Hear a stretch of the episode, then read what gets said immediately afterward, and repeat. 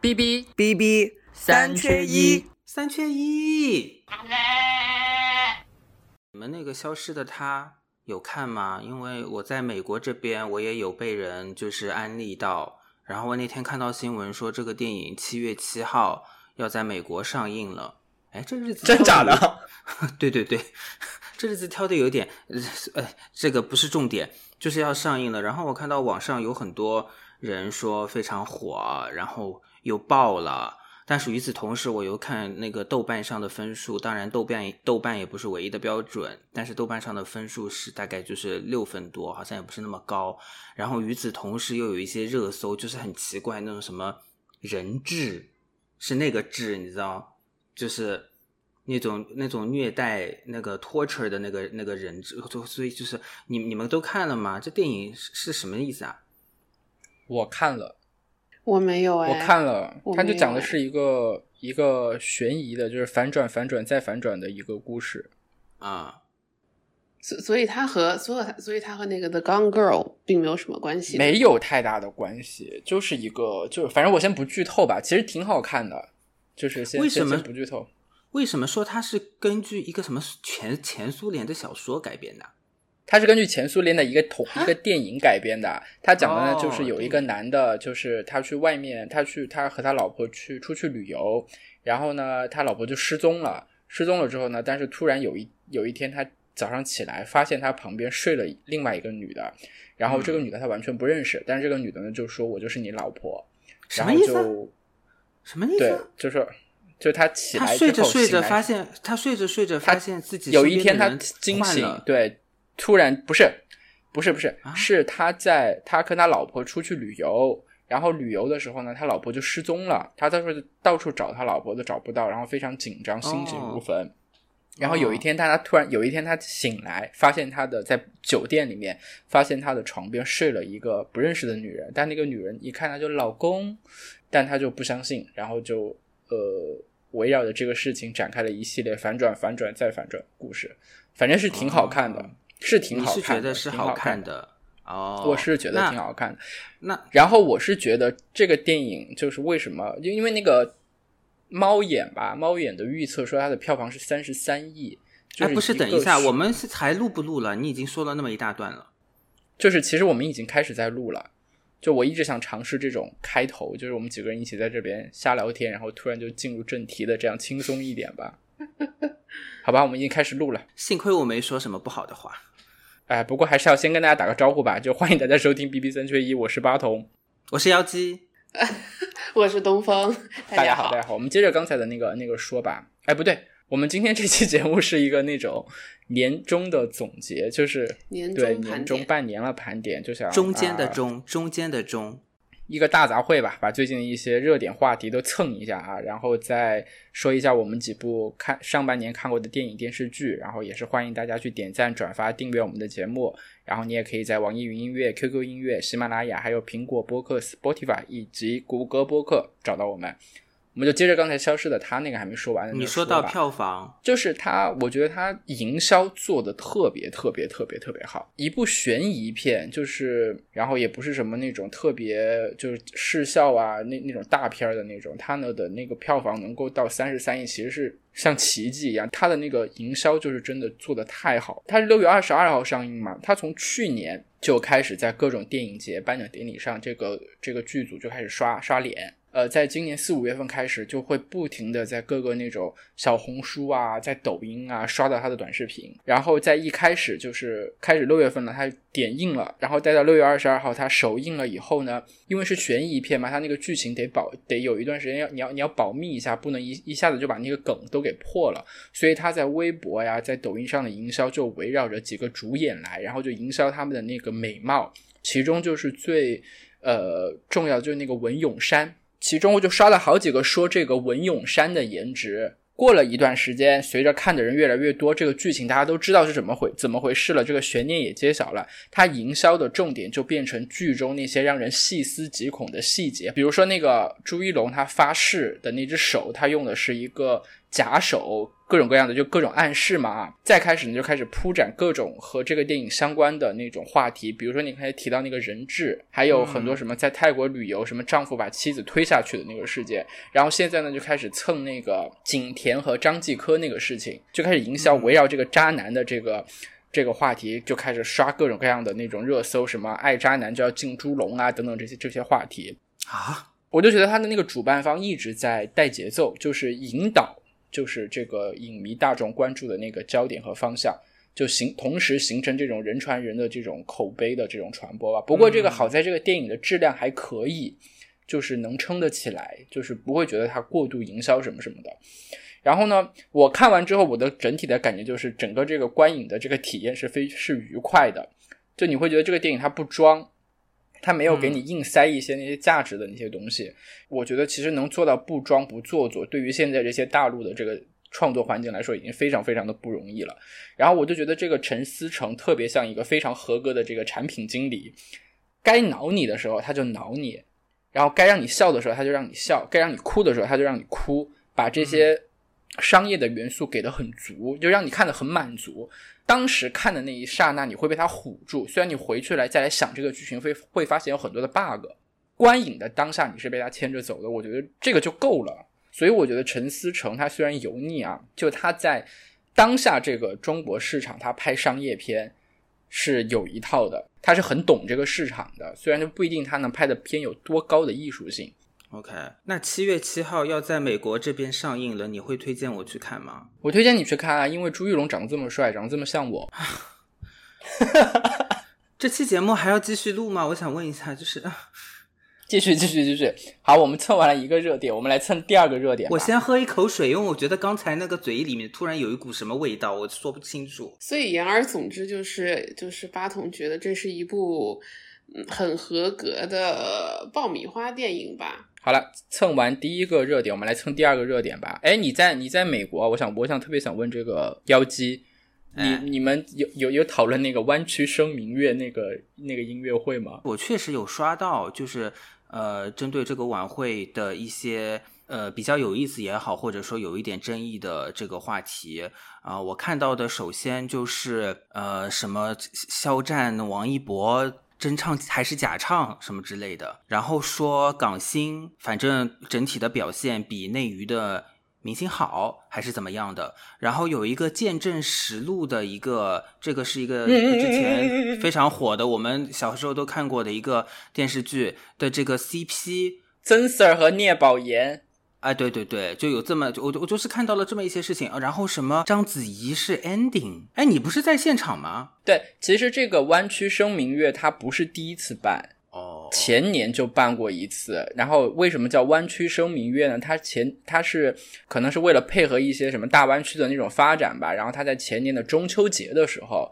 在深圳办了一次湾区声明月，所以叫湾区声明月嘛，就是在中秋节办的，然后也是把这个两内地和香港的好多好多明星请过来，然后上一次办的时候呢，最大的一个。卖点一个热点是王菲，就王菲出来唱了主题歌，就是今年周深唱的那首《弯》，是我记得唱了《弯》。然后去年的一个一个点就是那个谢霆锋在现场，所以就是说他们两个人会不会同台？但是其实去年王菲是提前去现场把那个视频录完之后就走了。然后正式到那个晚会的时候，就只放了他的视频，就他自己也没有在现场。然后这个呢，就是本来他想想要作为那种一年一度的那种，就是在大湾区办的这种演唱会、音乐会，但去年因为疫情就没有办。然后今年呢，就挪到香港去办了。然后可能也是为了就是回归嘛，七一献礼，所以就就改在六月二十九号办。然后因为那个鸟台。是今年的主办方，据说场地是鸟台提供的。鸟台，鸟台是？对，鸟台是啥？就是凤凰卫视啊。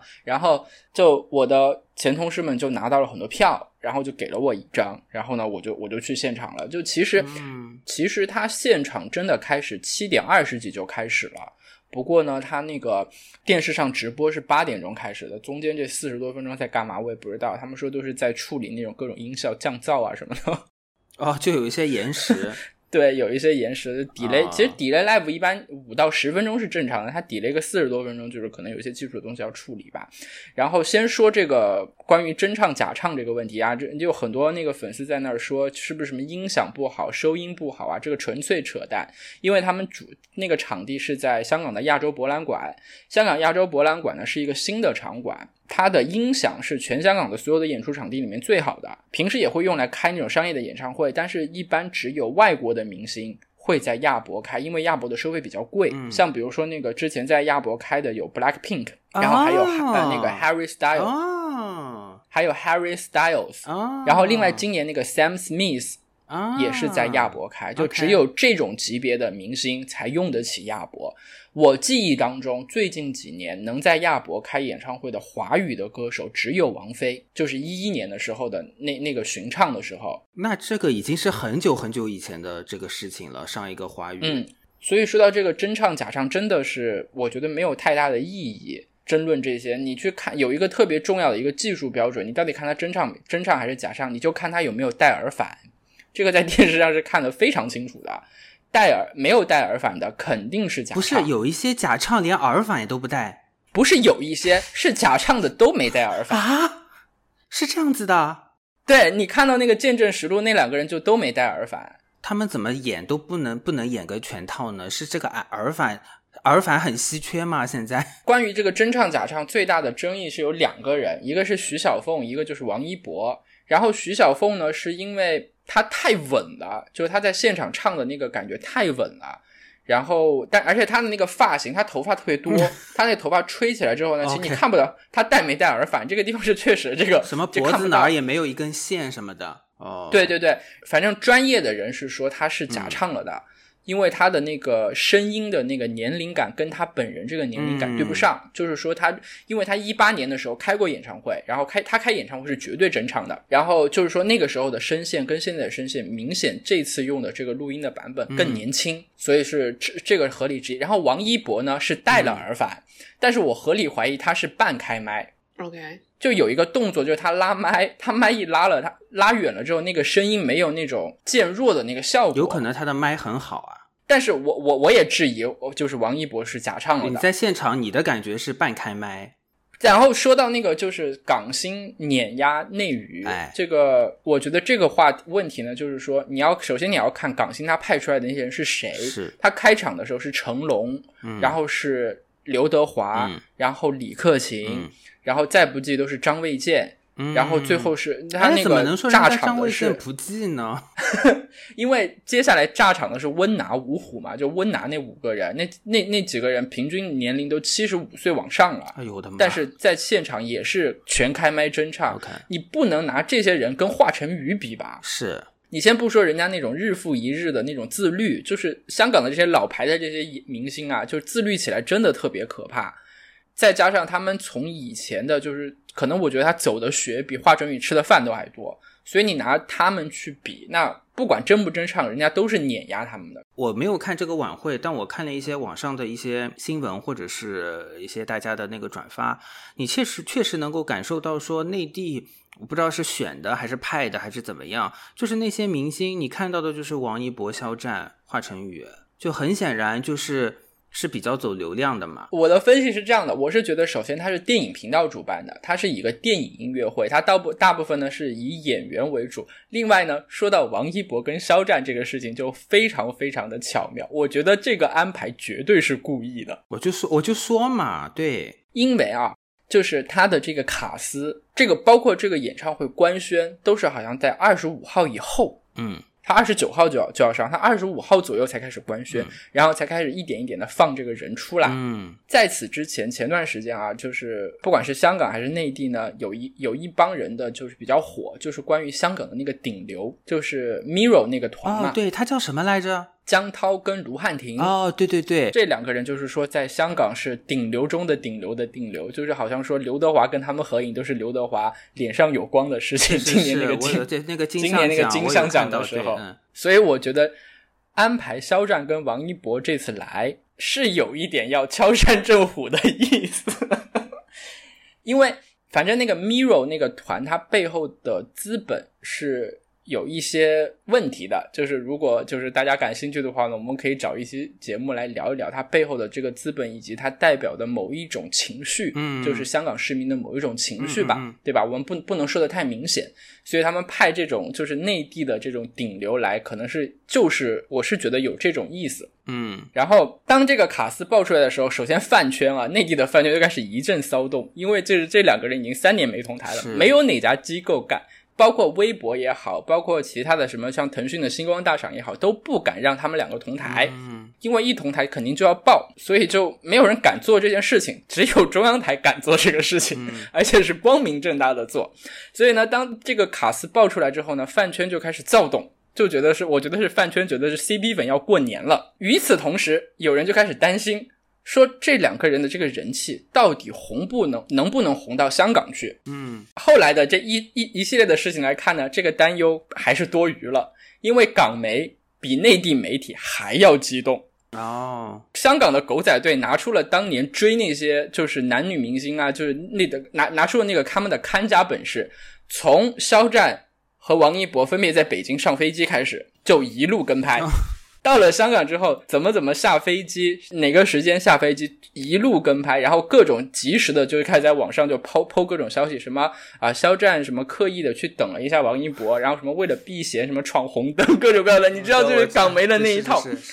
内地的媒体在报道这个事情的时候呢，是有很多限制和顾忌的，所以呢，这个官方的媒体不敢捂得太过，都是用一些很就是这个事件的标题，什么弯声明月，哦什么演唱会举行，对吧？但是港媒是没有这个限制的，是不管的就。反而他们的这个娱乐性就是这开这开这花儿给开了，开始了对，OK 对我随便给随便给你们念几个标标题啊。大公报的标题是这样的，大公报的标题是，它是报道湾区声明月这件事情的新闻哦。嗯他是他说的是成龙、刘德华打头阵，肖战、王一博同台，这是大公报的标题。文汇报的标题是肖战、王一博来港贺回归，七一免费玩一天。这个七一免费玩一天是讲的是那个香港的一些那个什么博物馆免费的政这个事情。策，嗯对对对，大公文汇、嗯这两家是有一点官方背景的媒体，所以他们在报道这个事情的时候稍微有点克制。其他非官方背景的这个媒体就彻底的放飞，比如说那个苹果，苹果是。博君一肖，粉丝落空。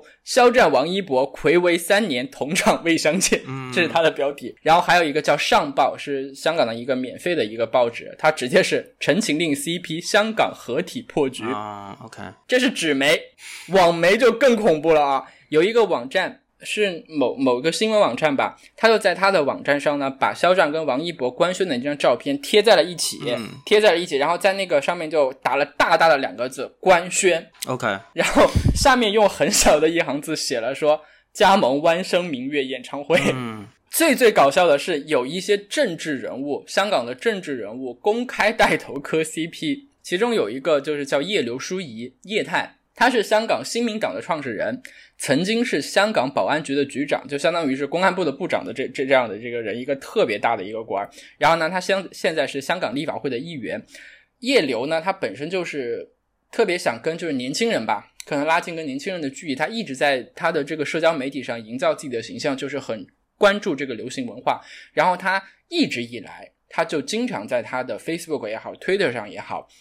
公开表示他喜欢肖战跟王一博。嗯然后这一次呢，他就在 Facebook 上发文，他就说啊，说这内地的，先他先说，首先香港这几年的文娱落后香呃落后内地很多很多，然后觉得就香港的要迎头赶上，然后他想比比如说这一次就是两个内地的顶流来香港要演出，但感觉呢香港的这个各方面的宣传没有什么报道，这个宣传做的不好，所以呢他说他要去质询康文署是不是没有做好宣传工作。他还说王一博的生日是八月五号，正好跟新民党创立日同一天，所以他想请王一博来唱生日歌。最怕的就是官方带头带头磕 CP。不过我的感受啊，我我看完整整个这件事情的这个感受，就是我觉得，哎呀，不管是你说歌也好，流行歌啊、电影也好，文化娱乐上的东西，其实是一种润滑剂。嗯文化传播交流，它其实就是在找不同人群中间那种所谓的最大的公约数。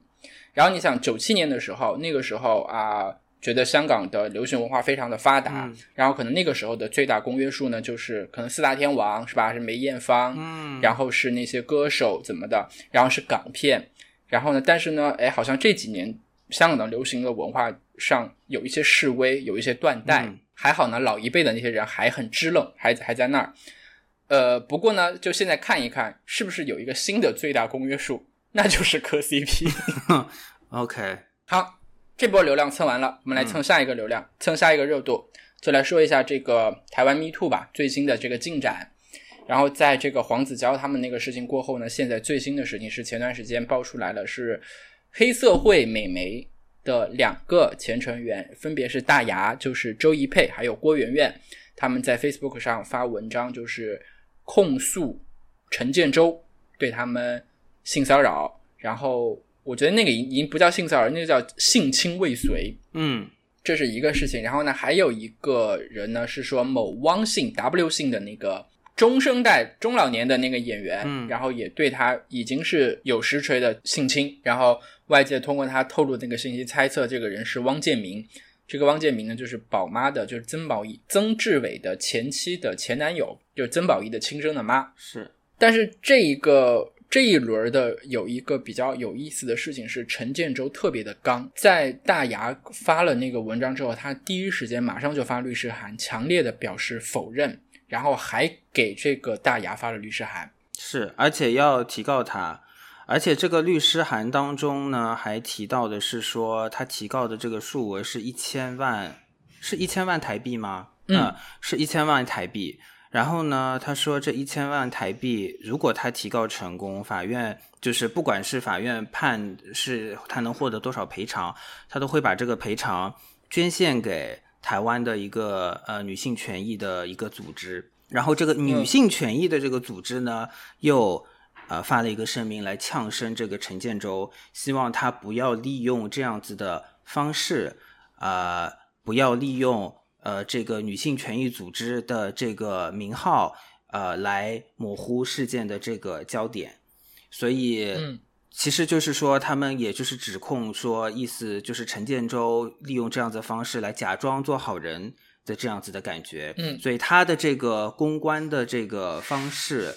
女性权益组织是不买账的。嗯，然后呃，后面又是一个比较有意思的发展，就是呃，大家都说范玮琪。呃，也就是陈建州的妻子范玮琪怎么消失了、失联了什么的。然后有一天，就是范玮琪的这个 Instagram 突然就出现了一个呃 story 现实动态，就是发表了她的这个声明，也是说呃支持自己的丈夫陈建州的。完了呢，呃，过后又有人怀疑说这个声明。港呃那个台媒有报道说，这个声明呢，他们怀疑其实是陈建州自己用范玮琪的 Instagram 来发布的，因为之前就是说他们一直共用一些什么 email 啊、social media 账号啊等等等等，所以这个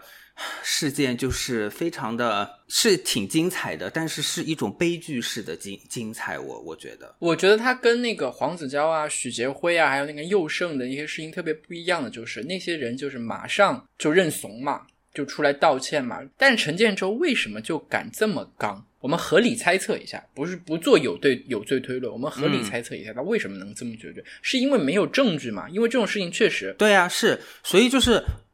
我们上期有聊到说，就是在判断就性骚扰、性侵害的这个事件当中，什么是 legal truth，什么是法律意义上的这个真相。全球很多地方经历了 Me Too 的这个运动之后，其实现在很多人对于这个事情是有一些新的观点，甚至是质疑的。就是我们现有的这个司法制度还有法律，呃，对簿公堂的时候，对于证据的这个定义和要求，是否本身就是有偏袒呃这个加害者的这个嫌疑？因为很多时候这种嗯事情嗯都是发生在两个人是私密的空间，你也不会说真的说有很多录音，有很多聊天记录，或者是你跟别人分享的这个事情其实是旁证。所以很多时候，你如果要提告对方，不管是就是呃这个怎么说，就是 criminal law 这个叫这个这个叫什么？刑法，不不管是这个刑法，还是就是双方的这个呃，就是民事诉讼，就其实这个这个证据的这个标准。真相的这个标准，法律意义上的标准，我觉得是有这个空间值得大家去思考的，对吧？嗯然后嗯呃，另外一个就是，我要说的是，就是其实还是跟我上一次说上一集有有提到，就是说，那呃，对于受害者来讲，如果是在证据不足、法律意义上证据不足，或者是他仅仅是一个回忆的这样子的一个前提条件下，自己自曝、自己跳出来。来来用自己的这个角度来回忆或者是诠释当时发生的事情，是否是一个最好的方式？因为上一期我们有提到说，美国的这个 Me Too 的运动的它的这个一个比较鲜明的一些事件，其实中间都有很多新闻媒体调查性报道的这个介入，嗯，然后其实在这个过程当中就已经是一个至少从媒体的角度是去做调查，是去做取证的一个过程。当然，这个不同的这个文化、不同的这个环境，它的一些就是我们能利用的这个资源和工具是不一样的。但我觉得是有这个空间去讨论，说是不是有更好的一个方式，能够让自己的这个啊这种回忆也好，这个自己的这个呃受害的这个创伤也好，在这个表达上是会有一个更强的一个证据感。而并不是就是法律效益是，而并不是自己就是就是站出来自曝什么的。我并不是说这个大牙的这个行为方式不对哈，我我的意思就是说我我觉得我我前面说到的两点是有空间是可以去思考和这个讨论的。然后呢，这个大牙的这个事情，我觉得比较有意思的是，它其实嗯一定程度上也是体现了一种比较草根的这个比较自发的呃女性的受害者的互助。因为其实他跳出来之后呢，呃，指控陈建州，呃，你刚才有提到，其实就是有另外一个这个黑社会美眉，就是也也也出来发声，也同样就是指控陈建州。然后呃，现在就是说台湾的这个迷途运动有两句呃比较有名的话。对不对？呃，一个是在我们上一期提到的那个非常火的这个台湾的电视连续剧当中有这么一句话：“我们不要就这样算了，对吧？”然后还有一个呢，就是在这个互助的这个过程当中有提到的是，呃，你并不是一个人。这两句话，因为昨天晚上正好是呃台湾的金曲奖的颁奖典礼，呃，三十四届金曲奖，其实清风对他拿了年度专辑奖，然后包括吴青峰在内，呃，有。呃，好几个就是获奖的这个音乐人都有在舞台上，呃，在拿奖的时候有至少呃提到，或者是嗯怎么说呢，就有 hint 到这个当下的这个呼应到这个事情，有呼应到这个当下的这个 Me Too 运动的这个话题，也引用了呃类似于我前面说到的这两句话的这个意思。而且这一次特别好玩的就是那个范玮琪。就是呃，先先不说他那个 ins 是不是陈建州发的吧，反正呢，现在他没有站出来说一些话，他的那个姿态就会被默认的认为是他在保护陈建州，是感觉他是跟陈建州站在一起的，说要来对抗谣言这样的。而且这个事情好像还不是个案，因为黄子佼的老婆就是孟耿如，在黄子佼出事了之后也出来开这个新闻发布会，而是代夫道歉，我就觉得这个事情特别的难以理解。台湾的这些太太们，每当出这些事情的时候，总是会跳出来保护自自己的丈夫，而且她其实她本人是一个受害者的一个角色，但是她要却要跳出来为那个加害人辩护，然后代替他道歉，说什么我没有管教好他，什么嗯让大家见笑了，或者或者或者造成了这么大的给大家带来这么大的困扰，代夫道歉，而且好像不仅仅是在台湾吧，在韩国、在日本，甚至在美国。这种事情都经常的发生，我觉得这个跟媒体跟舆论的焦点也有关系。我觉得就是我们，因为你提到了美国，其实我就有想到说，当时就是 Harvey Weinstein 的这个呃事件发生之后，他的妻子 Georgina Chapman，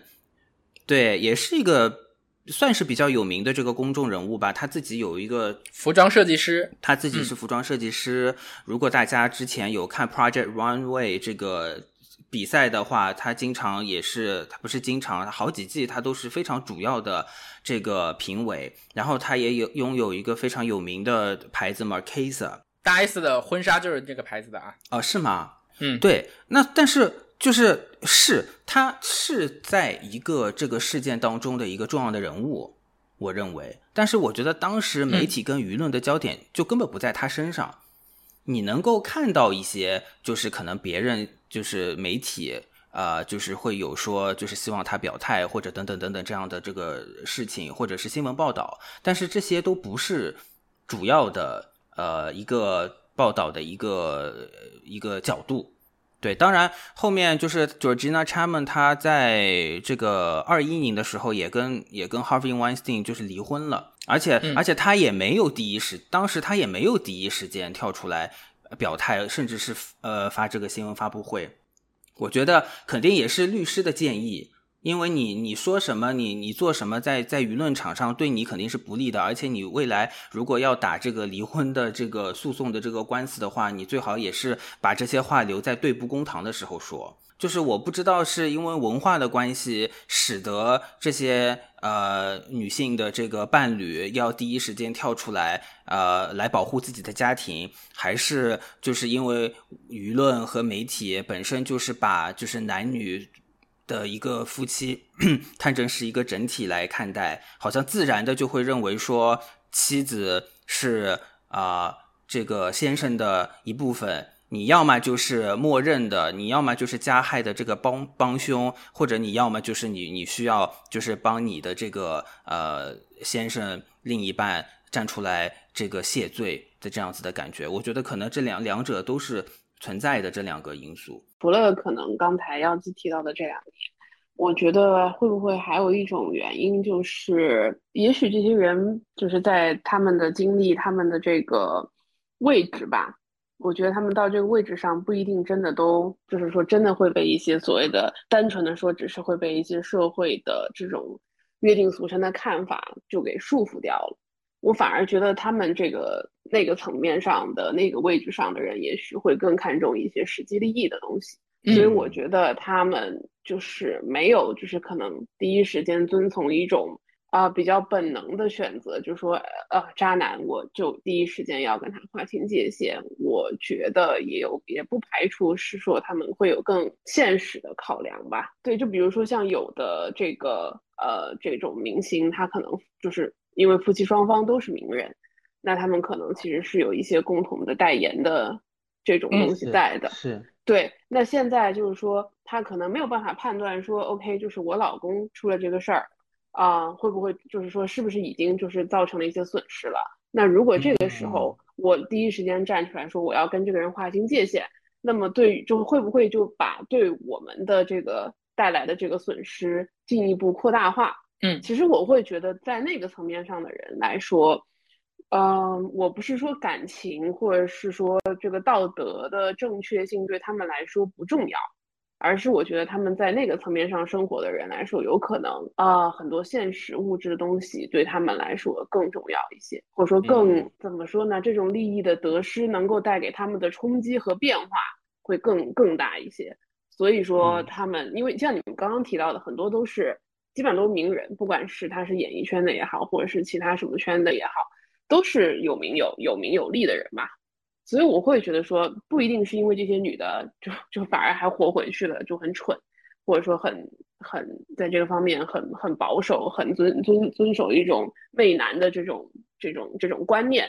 我反而觉得这个可能不是他们说这个话不一定代表他们真实非常呃个体的想法，可能是从其他的角度的更现实的考量。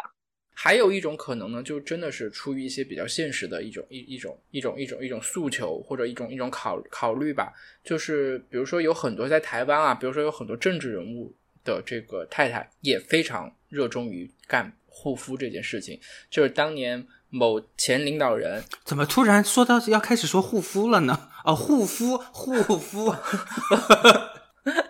保护她的丈夫啊，丈夫，嗯，OK。我想说，诶，怎么了？要开始推荐什么产品了吗？某前领导人就不是爆出来当年有一个那种招妓的一个丑闻嘛，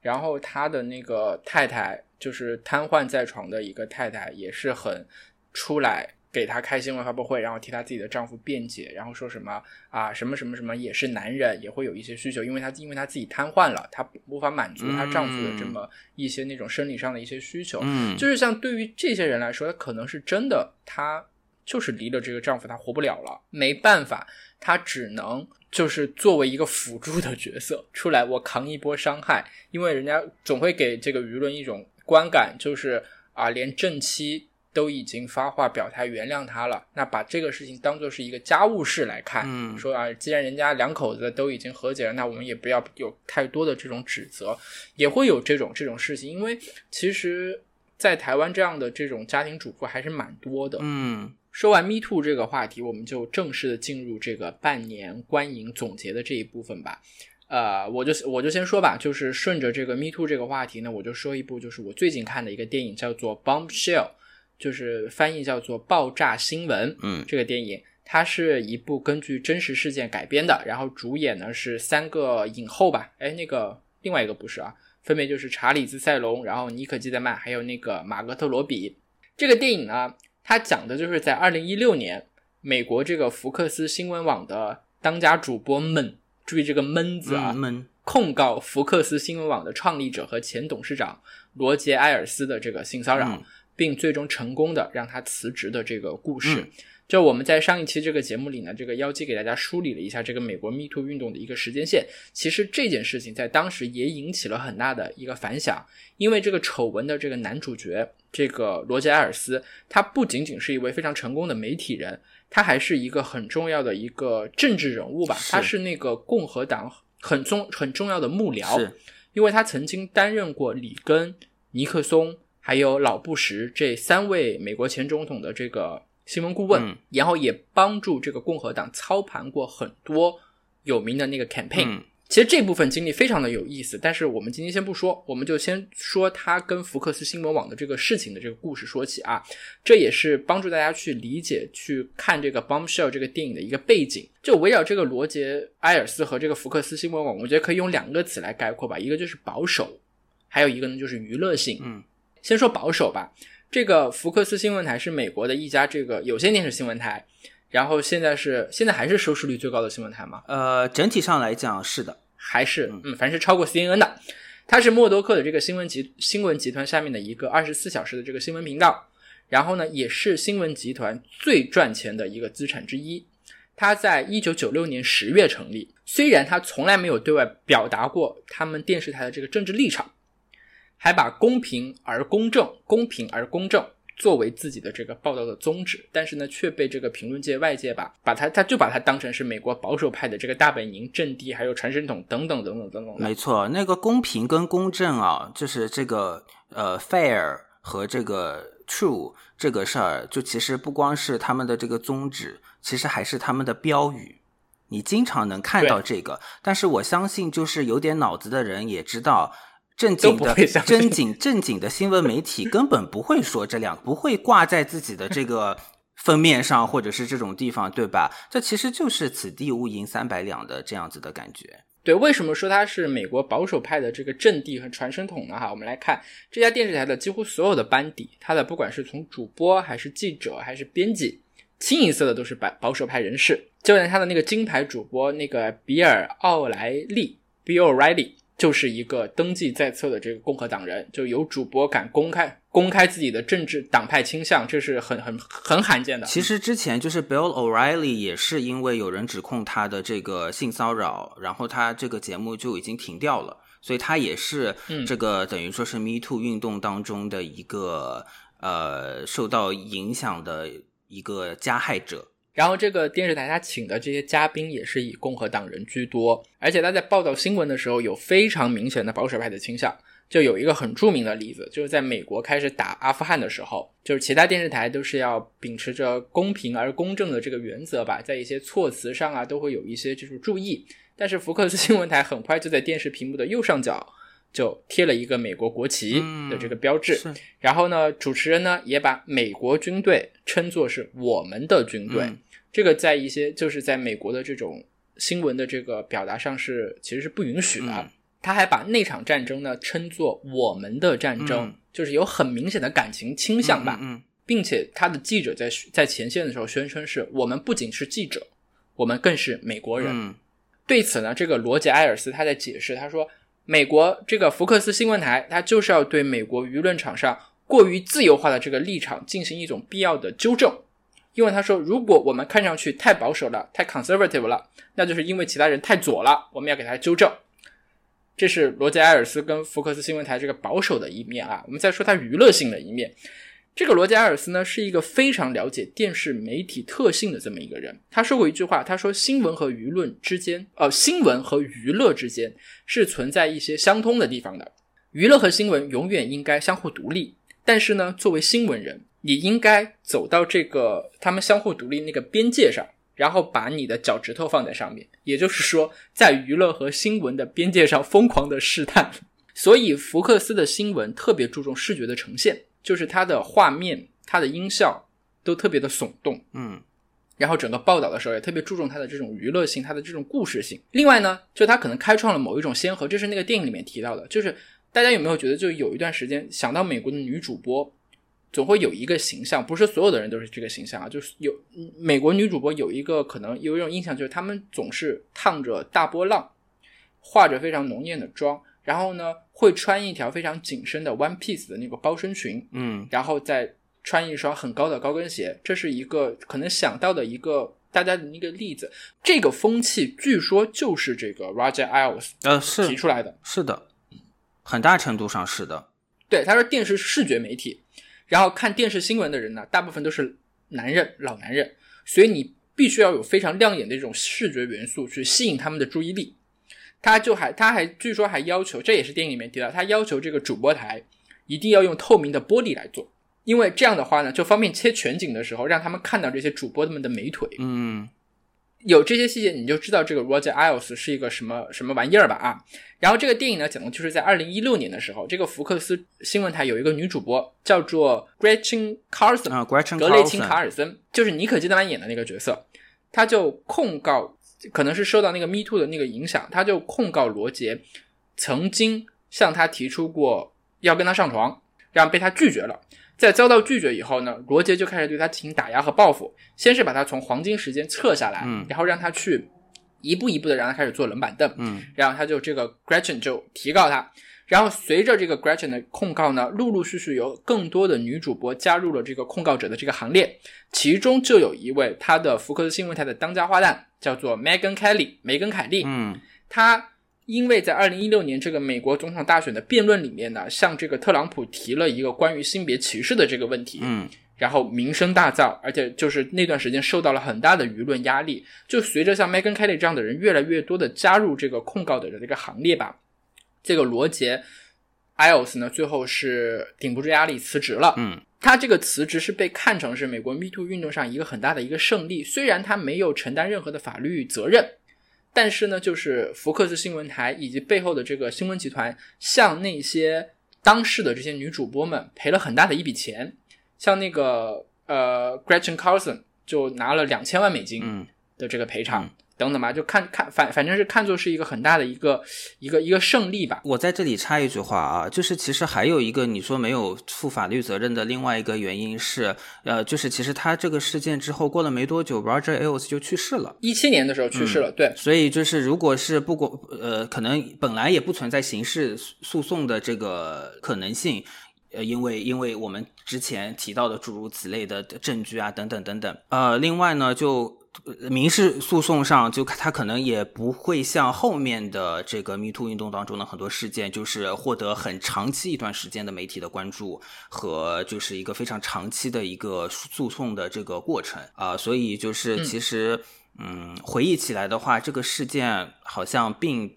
没有一个特别，呃，跟其他的一些事件相比，它好像并没有一个特别强烈的一个呃在那边的一个位置。然后看完这个电影吧，我有两个很深的一个感触。首先就是真实，它首先是对于这个一个 newsroom 的那个整个的那个氛围的那个营造啊，让我觉得啊，这个就是我之前那段时间工作的时候每天的那种环境。然后呢，更真实的是关于他对于这些女性在受到性骚扰之后的一个那个反应，那种绝望那个感觉。就我看完之后，我就觉得我自己都被性骚扰了一次，因为你根本没有办法，他们就根本有像其中像我们里头说的那个尼可基德曼和。查理兹·塞隆他们演的是真实人物嘛？它里头有一个虚构的人物，就是那个马格特·罗比演的那个那个女孩，黑里还是 K 了还是黑里？反正这个那个人物，他是一个虚构的，就可能通过这样一个虚构的人物呢，把一些就是不方便通过真实人物表达的一些话，他让他给说出来。嗯他就有一个有有一个细节，就是说这个这个马格特罗比演的这个人呢，你说不清楚他到底是拉拉还是直女。就有有一个细节，就是他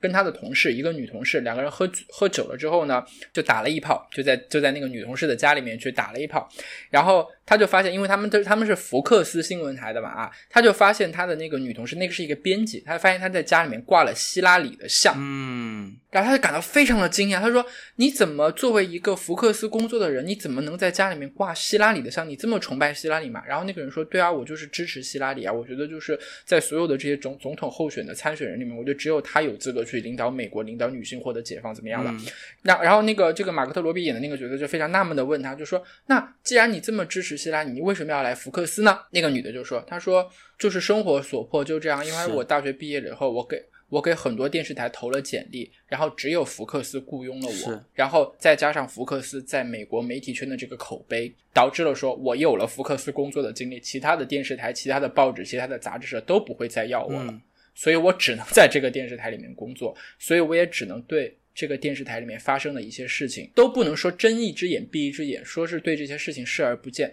然后当这个马格特罗比他演的这样一个角色，他被那个 Roger Ailes 性骚扰之后，他曾经向他的这个。朋友求助，跟他说了一件事情，那个人都没有听完，这个角色都没有听完。他说：“我觉得呢，这件事情你还是不要把我 involve 进来比较好。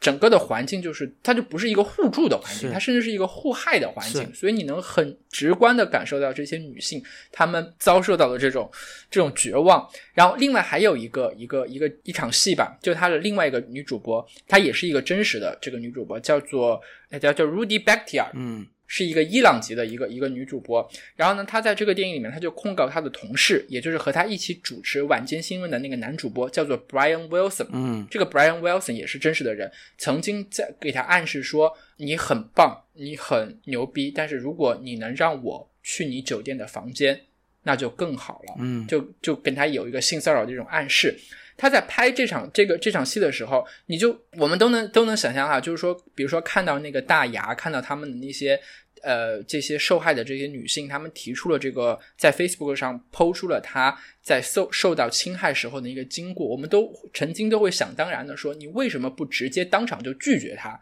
而是要给她很多那种就是。模棱两可的一些，哎呀，怎么今天不方便啊，怎么的那那那那那些话，那场戏就能很明显的、很让你很直观的看到女性在遇到这种事情的时候的她顾虑的那些东西。她拍的那个方法是把通过一一一方面是真实，就把她的内心的那个独白给直接演绎出来的一个方法。她说一句话，然后她就会想，完了完了，我该怎么办？她的那个 OS 内心的 OS，你首先会有，你其实首先会有一个 shock。我觉得不是说我你，我觉得你从你的这个你你的 shock 到你要直接反应说要 say no，这中间其实有一个非常非常复杂和长的一个心理过程，再加上你还要考虑到各种利益。对对对，他他就他他他那个表现说，一边一边是真实的，他跟他怎么来应对，怎么来跟这个 Brian Wilson 来推诿，然后说我该怎么办，然后说了一句话，然后去应付一下他，完了完了完了完了，我这么说我不会得罪他吧？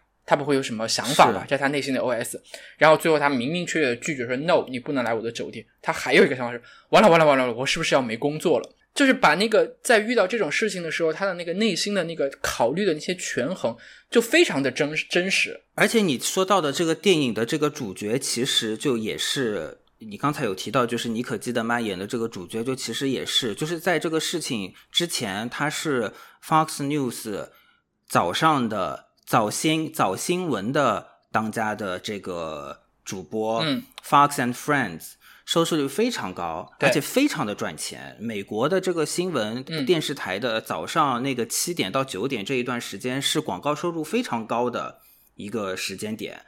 对，然后后面他就等于说是被打入冷宫，然后就把它移到那个呃两点到三下午两点到三点这个时间点，就其实通常就是大部分的人都在上班的这样子的一个时间段，美其名曰是他从一个早新闻的三个人的主播的组合变成了一个单独的去 solo 的，拥有一个下午的一个小时的呃这样子的一个呃改变，呃，但是其实我觉得了解这个新闻媒体的懂的人都知道，这其实是一个就是降级的这样子的一意思。只有可能你你的晋升的这个逻辑是从下午到早上，然后再到晚晚上的黄黄金档黄黄金档。如果你是从早上到了下午，你就是一个降级。所以其实它就是一个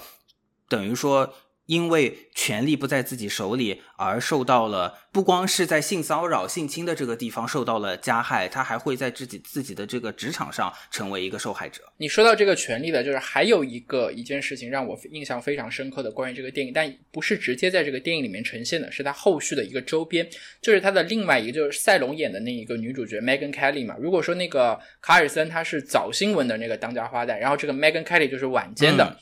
在那个新闻的那个当家花旦，特别特别有名的那个女主播。我对我要纠正你一下啊，她这个其实她不是新闻评论，是不是？对，更像是评论。然后 Megan Kelly 她后来在控告了这个之后呢，她就离开了福克斯，她去了 NBC，然后在 NBC 也做了一个这种评新闻评论的节目。然后在这个电影公映了以后呢，她组织了一次线下观影，嗯，她就把在电影里面出现过的这些原型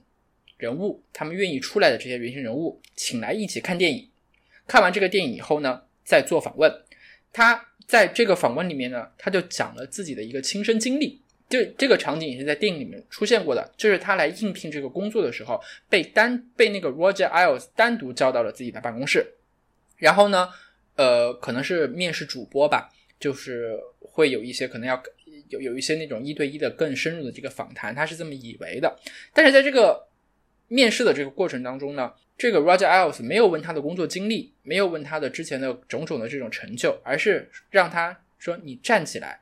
站到那边去转个圈儿，转几圈让我看看。”嗯，就是要看你漂不漂亮，你盘顺不顺啊，你条顺不顺，盘亮不亮的那种。你转转个圈儿。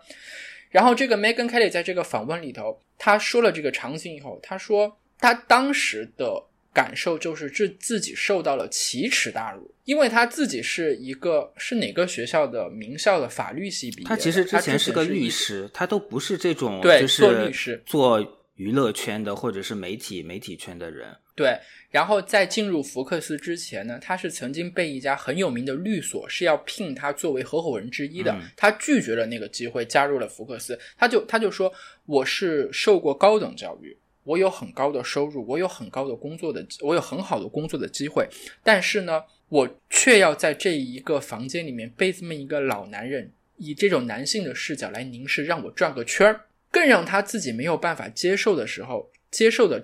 的一件事是什么呢？他自己竟然屈服了，他自己真的就去转了那个圈儿，以一个女性的像商品一样的，在一个男老男人面前展示展示自己的性魅力。嗯。以一种很很原始的方式来展现自己的性魅力，就是为了得到这份工作。嗯，他就说，现在想起来觉得自己觉得非常的屈辱，但是在当下的那个环境里面，如果他不转这个圈儿，他拒绝了，他就得不到这份工作。嗯，这是他后来反思的时候，我是觉得特别有力量、很冲击的一个一一一个场景。所以这部电影真的很好看，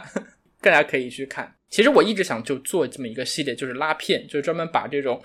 呃真实事件改编的电影把它。掰开了揉碎了来跟大家讲，就真实跟电影里面是怎么回事，然后实际情况是怎么一回事，这种交叉的。如果大家感兴趣的话，我们以后可以做一一一些这种这样的节目。好，这是我要推荐的这部电影，叫做《爆炸新闻》（Bombshell）。嗯，接下来东风来推荐一部。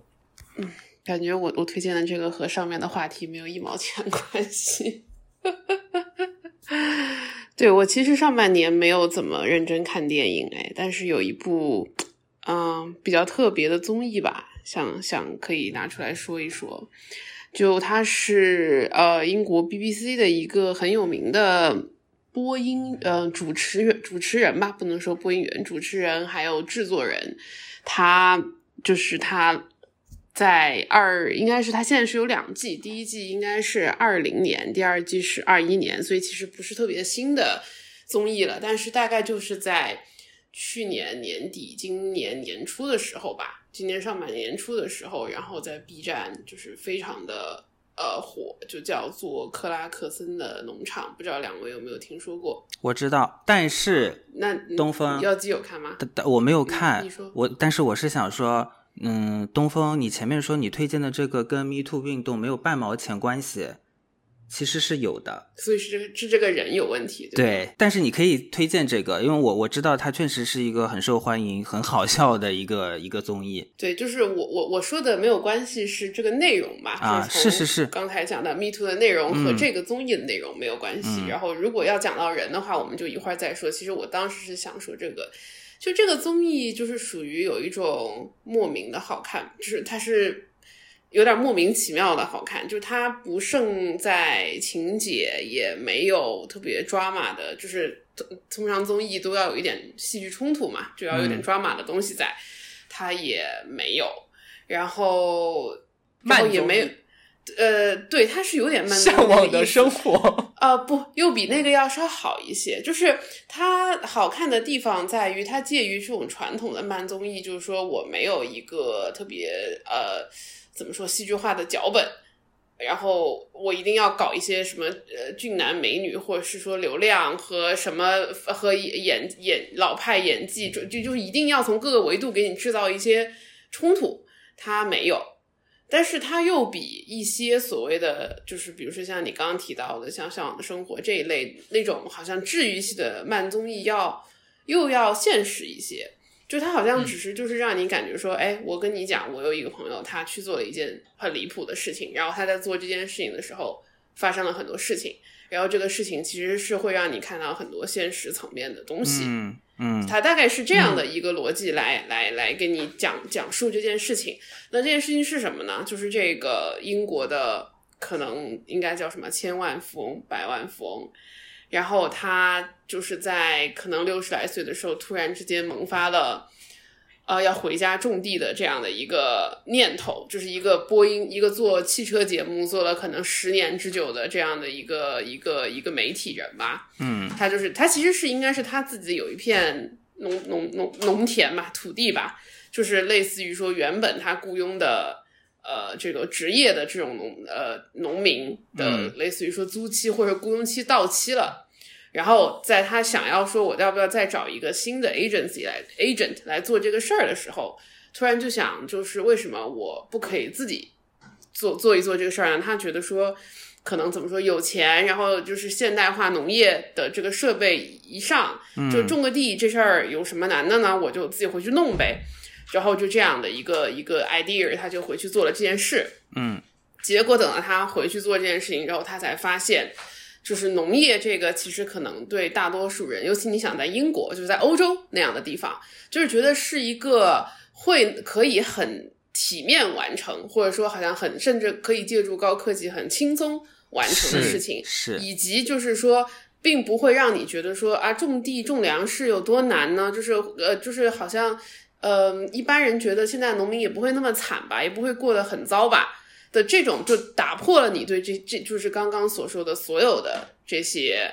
呃，怎么说？可能其实是不切实际的想法，嗯让你看到说，其实不就是从古至今，就是农民可能真的都是要，不管你你有什么样的工具借助，你都是要呃。怎么说？背呃面朝黄土背朝天，然后老天爷不赏饭吃，嗯你就是损失惨重。然后以及真的就是涉及这后面第二季的时候，就涉及到了更多。当就是英国的脱欧已经就是开始嗯产生实际化的影响的时候，对于英国的农民来说，产生到了那种，尤其是在当时其实是有疫情的影响嘛，在疫情和脱欧实际产生到这种 underground 层面的这个影响的时候，对于农民，对于现代化的农民的产生的就是各个方面的影响。就即便说你是一个不差钱的人，就他其实第一季结束的时候，大概盘算了一下自己就是这一整年耕种下来，呃，最后的营营收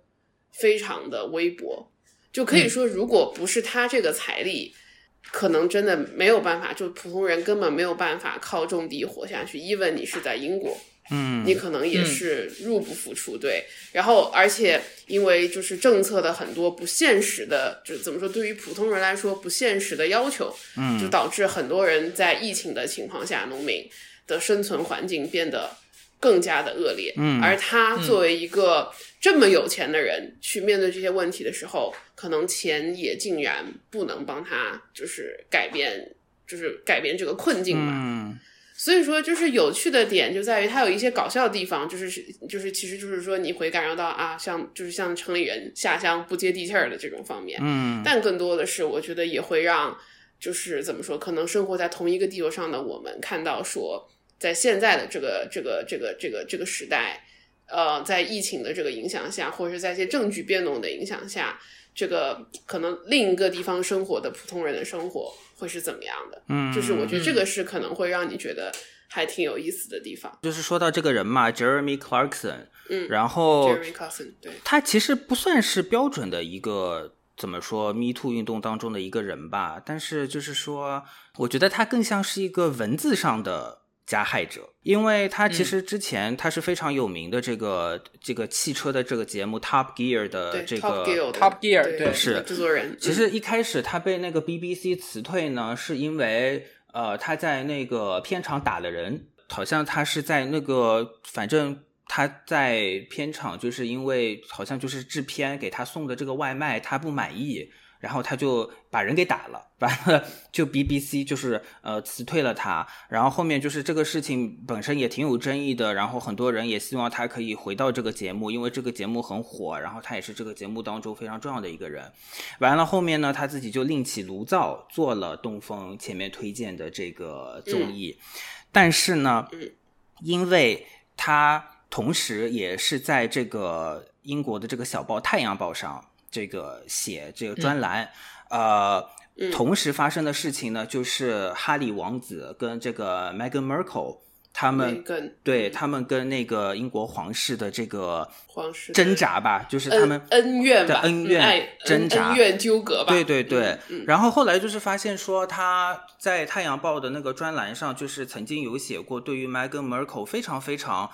不好的这个专栏和评论。基本上就是种族歧视加厌女，说白了，所以我觉得他更像是一个文字上的这个加害者。然后就是呃，后来呢，就是这个影响也非常的不好。虽然他呃已经公开出来道歉了，但是后面呢，其实呃东风推荐的这个第一季跟第二季，就是后面就没有了，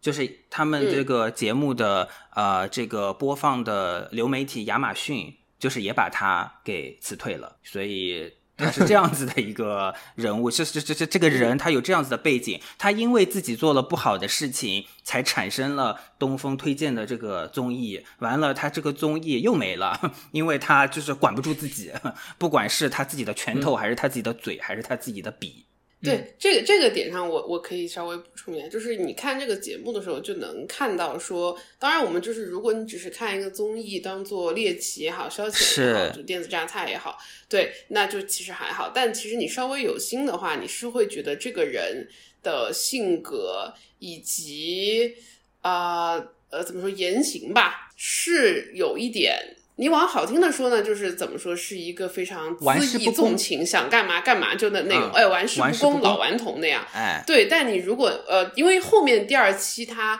涉及到他他自己在运营这个农场的过程当中，也触触就不能说触发，就触及到了一些关于。啊，政策的限制，当然有一些确实是对，怎么说，可能是有一些不近人情的地方。对于这种类似于小规模个体的这种农户，是在脱欧以及疫情的情况下，就是很就是呃，让他们觉得生存很困难。嗯，但另一方面，你也能看到这个人就是非常的恣意妄为，嗯，就他就觉得说，哎，我就要这样干，我就要就 fight against 这个事儿，然后我就要不爽，我就要说。就甚至就是在节目里面就是抨击，就是说你看英国的啊这个这个政策规定就就是这样的，就是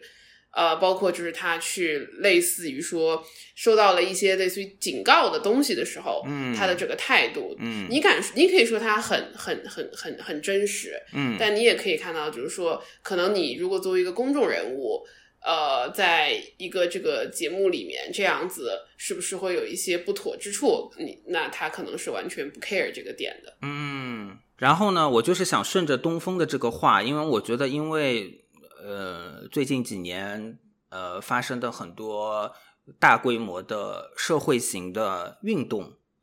啊，不管是 Me Too 也好啊，Black Lives Matter 也好，还有现在正在。这个法国发生的一些大规模的运动，我们暂且先不定性啊，我们先把这些事儿都称之为运动好了。呃，我觉得很多人都在思考，就是说我们特别是影视的创作者啊，我们该以怎样的一种让大家都感受到自己受到尊重的这样子的情况，继续在创作内容。我觉得这个是很多人都在思考，并且是都是在这个在在在这个事情上这个挣扎的呃一件事情，包括说有很多我们自己非常耳熟能详的一些过去的电视剧，当时的主创，比如说什么 Friends 啊，比如说 Desperate Housewives 啊，我们经常就会听到有这么一个主创也跳出来说这样子的话，然后很多观众也有这样子的一个思想。就是觉得说，现在做这个电影电视剧越来越难了，感觉什么东西都不能说，嗯，什么玩笑都不能开，那我们该怎么继续下去呢？对吗？如果有一些人可能继续下去了，就变成了那个 Jeremy Clarkson，就是还是不对，然后又被解雇了。哼，那所以我想。就是在我们这个说了那么多的这个话题的时候呢，就是我我就是想推荐这样一部剧，我觉得这样一部剧呢是一个很好的这个例子啊，是一个就是告诉大家说怎么样继续啊，让一些抱怨的人呢就是理解，有时候呢真的不是因为环境让你没有创作出好的作品，而真的是因为你的功力不够深，这就是这样一个。比较冷门的一个美国的喜剧，它的名字叫做《小学风云》，呃，然后它的这个英文呢是 Abbott Elementary，呃，这个 Abbott 就是这个学校的名称，它其实就是一个 Abbott 小学的这样子的概念。这个剧是 ABC 的一个喜剧，那 ABC 的这个电视台，我觉得大家就首先喜剧来讲的话，就首先就会联想到 Modern Family，对吧？然后呢，这个剧为什么冷门呢？是因为这个豆瓣上只有五百多个评分，但是就在这五，哎，你有没有觉得现在好像好多人都不会，就是不会去看 A B C N B C C B S 的剧了？像我们读书的时候，还是这这几个传统的电视网播，这些都是看奈飞。没错，没错。呃，美国，美国也是。对，但是这个剧本身也是 A B C 非常宝贝的一个剧，因为它确实是突破了这种在流媒体影响力非常大的环境下的传统电视台的这个收视率，而且它本身也在这个流媒体上的这个收视成绩非常好。我前面说到它冷门，是因为就是豆瓣的评分就只有五百多个人，但是其实它的第二季在豆瓣的这个分数是八点九分。所以是很高的这样子的一个分数，而且我相信这样的剧应该没有什么流量跟这个 就是这个故意把这个分数抬高的这样子的一个情况吧。我看这个剧的时候呢，就是我首先我为什么要推荐这个剧，就是一个原因是我前面说的，就是说呃这个影视作品的这个创作，特别是喜剧该如何继续往前进。然后另外一个呢，就是我确实也觉得今年上半年。大部分火的剧都非常的沉重和苦大仇深。我印象当中的啊，大家都在讨论的啊，就是什么《黑色荣耀》复仇的，然后这个这个 《黑暗荣耀》啊，《黑暗荣耀》黑暗 Beef。这个 beef 也是，就是各种，我们待会儿吐槽，各种，一会儿我们再展开说一说，就是都是很很很，还有我们之前节目里面就有提到过的这个呃漫长的季节，都是这种，就是你知道，就是哎，就是你很难你轻松下来的这样子的剧，所以我就是想推荐这样一部这个轻松的剧，我觉得 We need a hug. Yes, we need a hug. We need lots of hug. 然后呢，就是如果你怀念每一周。以前哈，可能你每一周看一集《Modern Family》，然后呢，可能被里面的这个角色逗得啊，不光不管是浅浅一笑，还是开怀大笑啊，或者呢，你就很喜欢《Modern Family》的这种形式，这种像是伪纪录片这样子的这个形式的话呢，我觉得这个剧是比较适合你看的。还有就是，你如果跟我一样，你就是就是 Maybe you need a hug，啊，我觉得这个剧也非常适合。对，那这个剧其实他说什么的？这个剧是这个剧呢？它其实讲的是就是在费城的一所以这个黑人儿童跟教师为主的一个公立小学里面发生的这个故事。然后这主角呢是是一个女的，然后这个主角的这个呃演员呢，其实也是这个剧的。呃制片和编剧之一，所以这是这个剧等于说也是他倾尽心力的一个一个非常宝贝的这样子的一个作品，就是他又是领导，他又是编剧，他又是主演，嗯，然后呢，他就是演的这个角色呢，就是是一个非常这个热心肠的，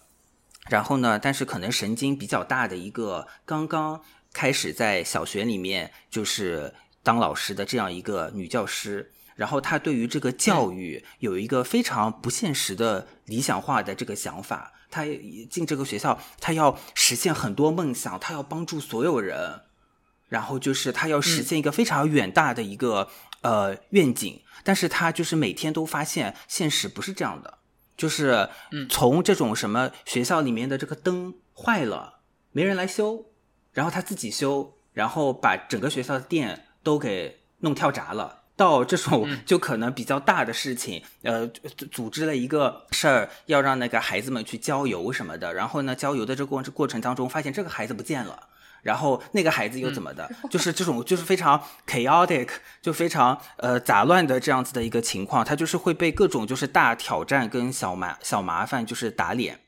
然后呢，除了他之外，这个学校里面的就是每个老师啊，包括就是有一个非非常非典型性的一个校长，然后还有一个就是清洁工等等等等，都非常的就是个性鲜明，也都非常的这个搞笑。然后呢，就提到了我前面提到的那个点，就是说到就是影视作品的这个创作，特别是喜剧。哎呀，你总在网上就是听听很多人在里面说什么文化倒退呀，什么政治正确呀，等等等等。然后就感觉就是好像没东西可写，没有东西可以搞笑，没有梗了。那我觉得这，我觉得这是一种非常愚蠢的想法。就明明就是你功底不够，因为喜剧这个东西其实就是别人用过的梗你就不能用了。你他本来对你的这个要求就是非常高，因为你不断需要创作新的东西。不不不光是可能是因为环境的因素，你可能你不能再写冒犯别人的这个笑话了。哎，其实你本来就不该做这样，必须要与时俱进。其实你本来就不不该这么做。然后与此同时，就是别人用过的梗，你也不能再重复梗。所以他本来对你的这个要求就非常的高，你写不出好笑的东西，没有办法去怨这个环境，你只能只能可能怨自己，就是你功力不够深厚。所以我觉得这个剧就非常体现了这一点。我觉得这是一个非常值得很多。呃，怎么说？喜剧的创作者，或者有我刚才说的这种非常愚蠢的思想的这个创作者和观众，去好好看一看的。因为其实这个剧，它通过这个搞笑的方式，通过这个非常伟大的宏大的致敬教师的这个方式，其实它也呈现了一些社会的现状和问题。就比如说教育资源的分配，就是一个以黑人的这个群体。儿童老师为主的这个公立学校，他就是拿不到资源，所以才会发现就是灯坏了没人修，你要自己修，然后整个学校的电都跳闸了，这样子的事情。它其实有一些有一些它背后的这个逻辑跟问题存在的，还有教师的待遇，还有比如说跟当然就是比如说有跟种族相关的很多这个现实的问题。然后这些东西呢，其实都是通过非常搞笑的方式来呈现。然后呢，这个梗也都是写的非常呃自然和精巧。呃，所以我觉得就是喜剧最大的一个呃，我我会认为我认为最好的一个喜剧是在你笑的这个时候润物细无声。我觉得就是这个喜剧就有达到我的这个标准和我的这个想法。所以我我觉得就是当代有很多运动，有很多争议。有很多需要大家思考的事情。那如果你有本事，你就可以让这些争议的这个话题变成好笑但又能够引人思考的梗，并且能够段子对，然后并且能够让你创作的东西符合当代的精神，同时它又可以是让所有人看了都不会觉得尴尬和被冒犯的合家欢。好，然后说完这部剧呢，我们就再再来再来说一下刚才提到的一部吧，就是《Beef》，也是一个喜剧人，不知道算不算被迫转型去演的一部这种呃正剧吧，就是《怒呛人生》，对不对？好像二位对这部剧有很多的槽要吐，东风可以先来。我是因为就是有就是先是被。呃，自就是媒就是自媒体啊，什么小红书啊、微抖音啊，就是有一有一段时间突然之间就感觉铺天盖地，全世界的人都在看这个剧，然后呢，我就就被安利到了，然后我就说 OK，我想那我来了解一下这个剧讲的是什么。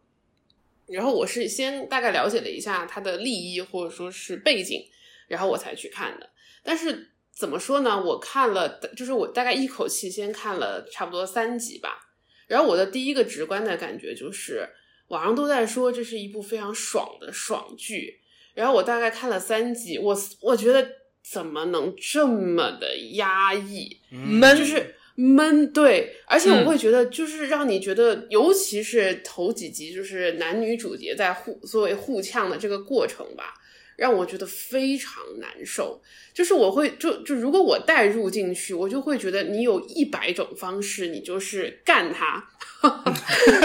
但是就没有就没有，然后就是两个人每次都是在一些奇奇怪怪的点上，然后爆发了一下，做了一些出格的事情，是，但是也没有怎么样，然后哎，然后就就就好像就就偃旗息鼓，然后就继续继续摩擦摩擦。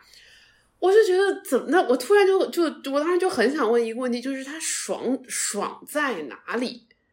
就是这两个人，我觉得就是让对方过得更难受。然后呢，就是这个，然后观众我作为我第三就是第三者来看这个剧的时候，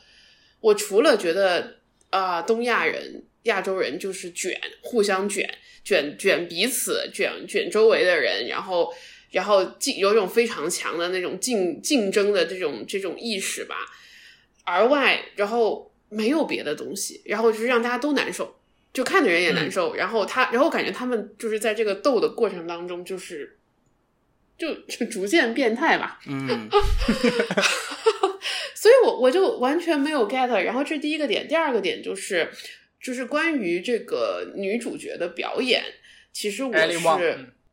没错，其实我是不太掰硬的，就是我觉得他的他的，尤其他的面部表情，我觉得有点过于戏剧化。因为我知道他是一个很有名的这个脱口秀的演员，然后他也是擅长以吐槽他的过去的婚姻生活当中的一些不如意啊，就是自嘲也好，讽刺他的前夫也好，怎么样也好，嗯，就是以那种比较辛辣的这种。这种这种方式吧，来输出，然后就是来获得很很很高的一个关注吧。嗯，然后我就觉得他的那种，我不知道是不是他的一种习惯性的一种表达方式啊，或者配上他的表情，然后在这个戏里面，我觉得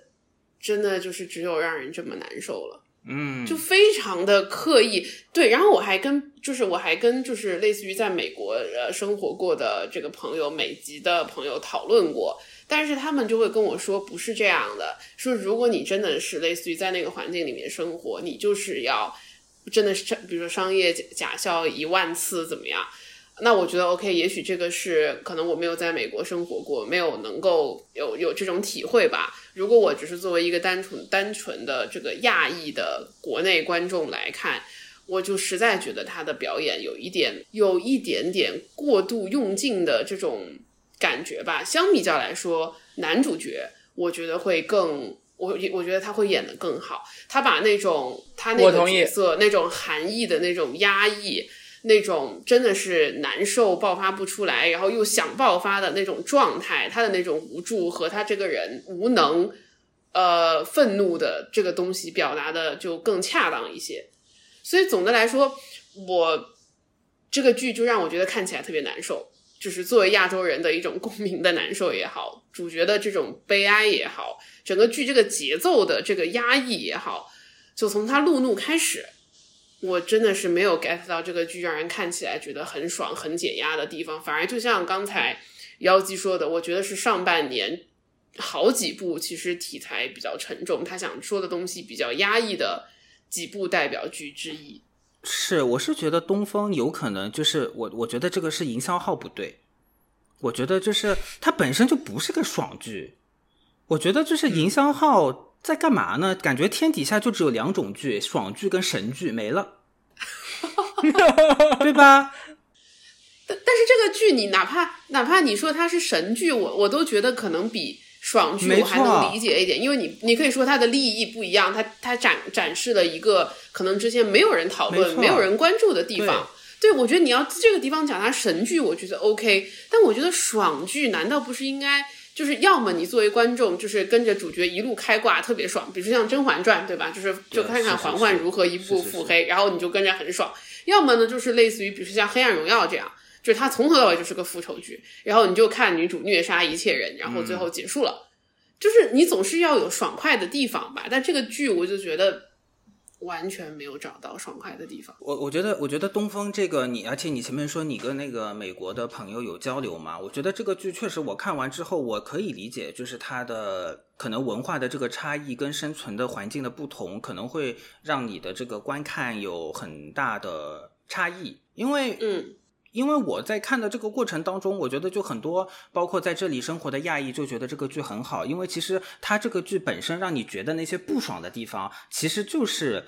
亚裔在美国的生存状态，很大程度上，没错，没错，这个是我是理解的。对，所以我觉得这一点点上，它的这个诠释或许有一些直触人心，甚至有很大的这个艺术性在在这个里面。对我先不发表我个人的见解哈，因为这个剧，嗯，哦，anyway，我不想发表我自己个人的见解，我只是就是通过通过这个剧本身它的这个意图，我我我想试图就是理解一下，对，然后我就是理解理解一下，就是那你这个 beef 你要怒呛，那你怒呛的是啥呢？对吧？我觉得其实说白了，他怒呛的是一种亚裔，呃，你的家庭跟环境，还有你自身对自己的这样的一种所谓的 model minority 的一种迷思，就是很多没错亚裔都是因为环境、因为家庭或者因因为你自己，你都会觉得自己是一个少数族裔当中的一个 model，是一个榜样。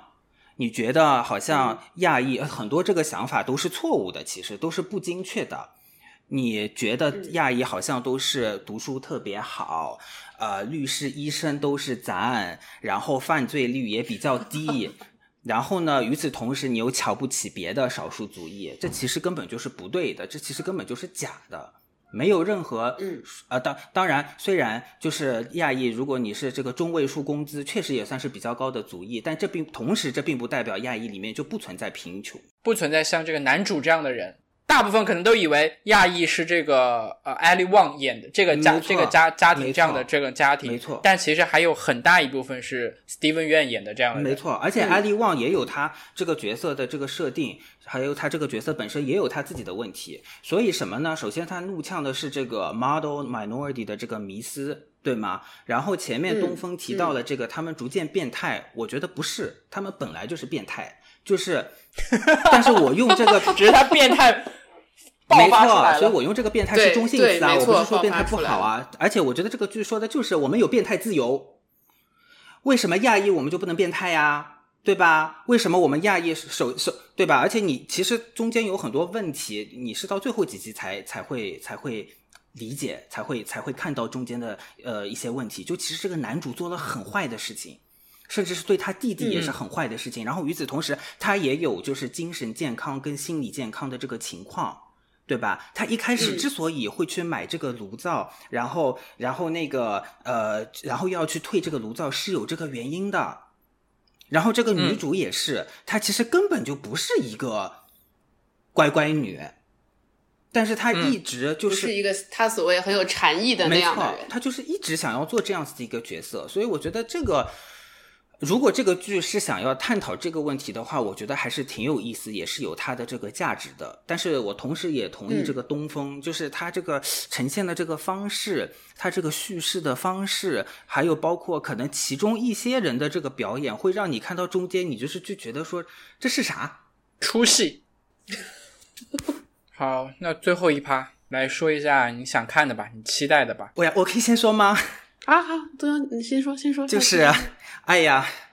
，I live for the drama。终于到这趴了。I live for the drama。就是今年下个月会有一个非常大的 drama，就是这个 Barbie 跟这个 Oppenheimer OK 要打起来了。Bar Barbenheimer。I live for the drama。我真的好期待，就是七月，这是多少？七月二十几号那一天，二十一号那。二十号，二十一。嗯嗯，我觉得这为什么打起来了呀？因为他们同一天上映呀。首先他们是同一天上映，所以呢就是会打起来，对吧？就其实这两这两部电影，这这两部电影是大家都非常那个期待的这个呃下呃这个暑期档的这个电影，这是一个。然后呢，他们自己本身没有没有打啦，但是我觉得肯定到时候会有非常强烈的这个宣传战。就其实现在 Barbie 拉踩对，而且现在这个 Barbie 本身它这个宣传就比较成功，因为说实话，它这个题材也比较好宣传。你说那个奥本海默这。你没有办法用一种非常有意思的方式去宣传它，说实话。嗯，所以这个 Barbie 呢，就是包括说啊，巴童也知道，就前几天呃，就是他们在那个 California 就是弄了一个就是 Barbie 的一个粉色的这个 hotel，对，这个 hotel 对吧？然后呢，呃，我上个礼拜去这个纽约的呃骄傲大游行的时候，呃，因为那个华纳兄弟影业也有一个方阵。然后呢，他们就是全场发那个 Barbie 的那个扇子，然后就导致就是所有的方阵，所有的这个人，你不管是哪个组织、哪个公司的这个代表，手里都拿着那个 B，就是那个 Barbie 的那个 B 的那个扇子，就他们真的非常的会宣传，而且这个宣传真的非常的成功，而且他们也知道自己的这个 target 的这个呃观众跟族群是谁。现在的这个预测是说，呃，那个周末应该票房那个 Barbie 会赢。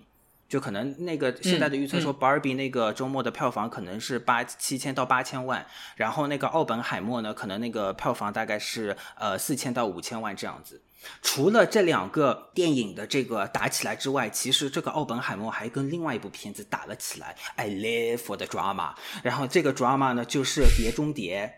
然后就是其实七《碟中谍七》对，然后就是说这个汤姆克鲁斯又又生气了，他又发疯了，就是因为奥本海默就大大家都知道，就是诺兰的电影，他可能就是在技术跟视觉上他有比较高的要求，就往往就是呃大家会比较趋向于说要去 IMAX。而且是比较好的这个 IMAX 的这个影厅去看那个呃奥本海默或者说诺兰的这样子的这个呃电影，对吧？然后呢，就是《碟中谍》就跟他打起来了，就说汤姆克鲁斯就非常生气，他说《碟中谍七》IMAX 的这个影厅怎么只给我了一个礼拜？就七月份，他就只有一个礼拜，然后剩下来的所有都是奥本海默，他不爽。对，而且因为我觉得这个跟去年，我觉得舆论还有那个电影公司的这个宣传也有很大的关系。你知道，就去年他的那部《壮志凌云》就被推到一个什么样的高度吗？就是这个电影公司这个宣传的口吻是说，汤姆克鲁斯拯救了戏院。嗯，这是一个宣传的口径，我觉得这是不是事实？我觉得大家也可以去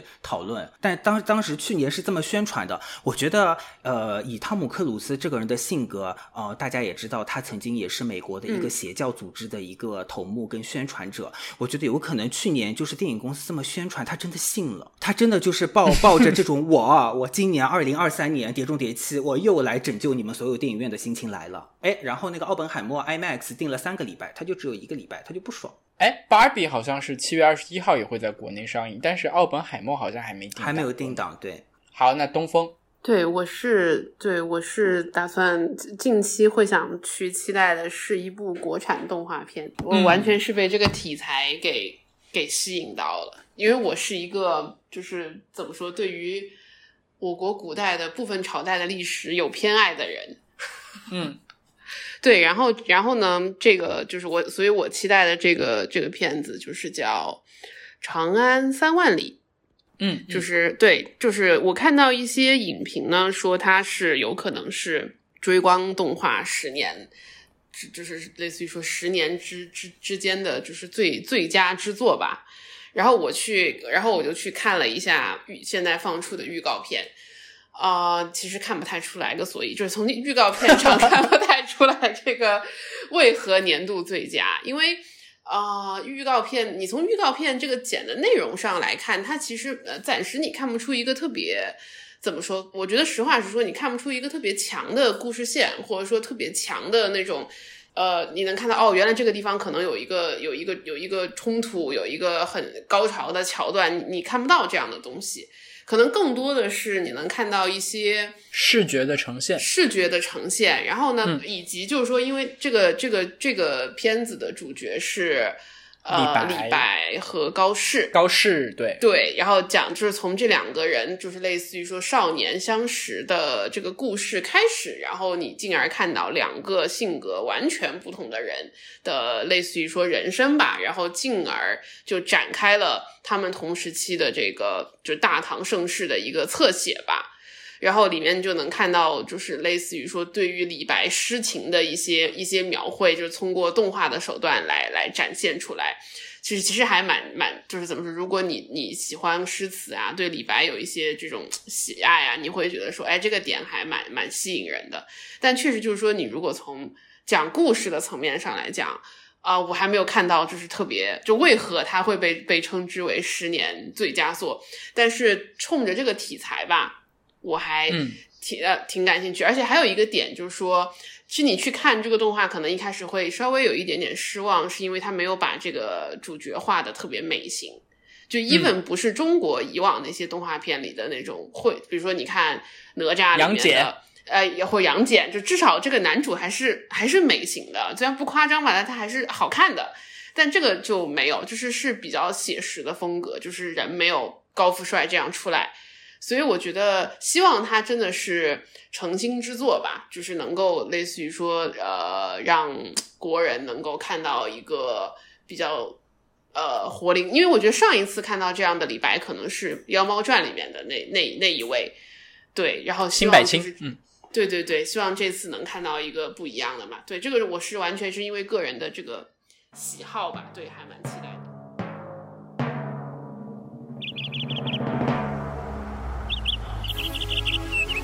Hiya, Bobby. Hi, Ken. You want to go for a ride? Sure, Ken. Jump in.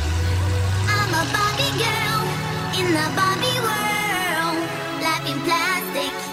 it's fantastic. You can brush my hair, undress me everywhere. Imagination, life is your creation. Come on, Barbie, let's go party. I'm a Barbie